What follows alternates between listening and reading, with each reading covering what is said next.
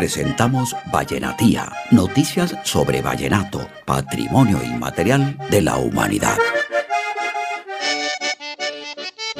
El periodista e investigador del vallenato Daniel Samper aseguró que el riesgo de la desaparición del vallenato clásico es evidente y por ello acoge con regocijo la determinación de la UNESCO de declarar esta expresión folclórica Patrimonio Inmaterial de la Humanidad.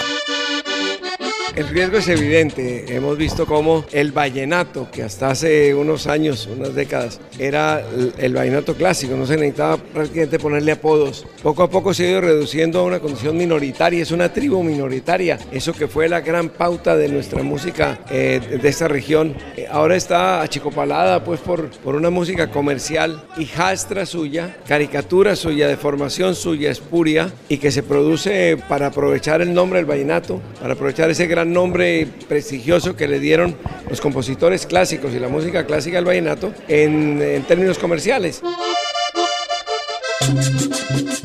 Vallenatía, noticias sobre vallenato, patrimonio inmaterial de la humanidad. Presentaron Ministerio de la Cultura de Colombia, Gobernación del Departamento del Cesar, Alcaldía del Municipio de La Paz y Fundación Caribe en la Sociedad del Conocimiento. Voz Luis Mendoza Sierra. Thank